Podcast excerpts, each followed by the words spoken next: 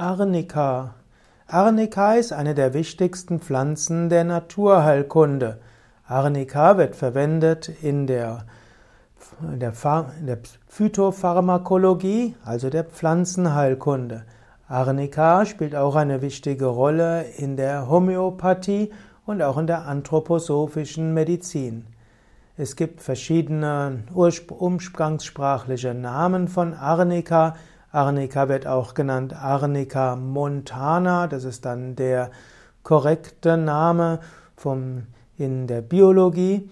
Arnika wird auch genannt als Wolfsblume, Bergwurz, als Kraftwurzel. Arnika wird genannt als Bluttrieb, Mönchskappe, als Donnerblume, Engelblume, Kraftwurz. Arnika wird auch genannt als Johannisblume, Färberblume und Engelkraut. Arnika kann bis zu 60 cm hoch werden, riecht aromatisch, hat gelbe Blütenblätter. Die Grundblätter können, können 6 bis 15 cm lang werden.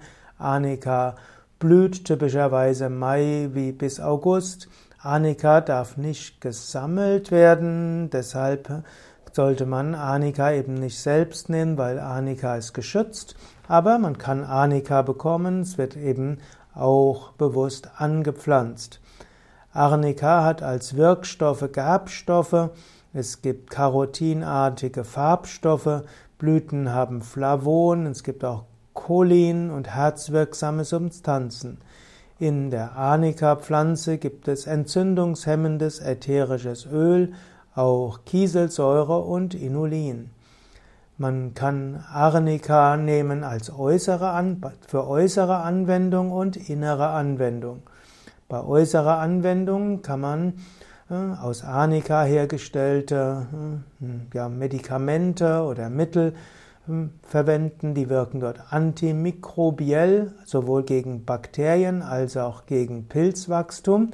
Sie wirken gegen Entzündungen und Arnika wird besonders geschätzt, weil wegen der schmerzstillenden Wirkung, gerade bei Entzündungsschmerzen oder auch bei allgemein bei Schmerzen in Gelenken oder auch bei Verletzungen.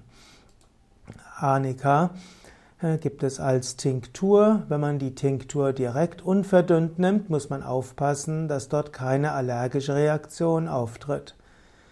Arnika hm, kann auch verwendet werden als homöopathisches Mittel und innerlich und gilt auch dort als schmerzreduzierend.